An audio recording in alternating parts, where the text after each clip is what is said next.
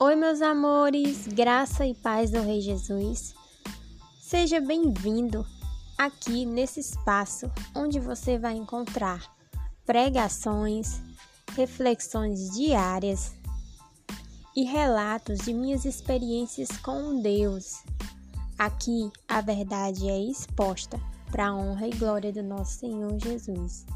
Que Deus te abençoe.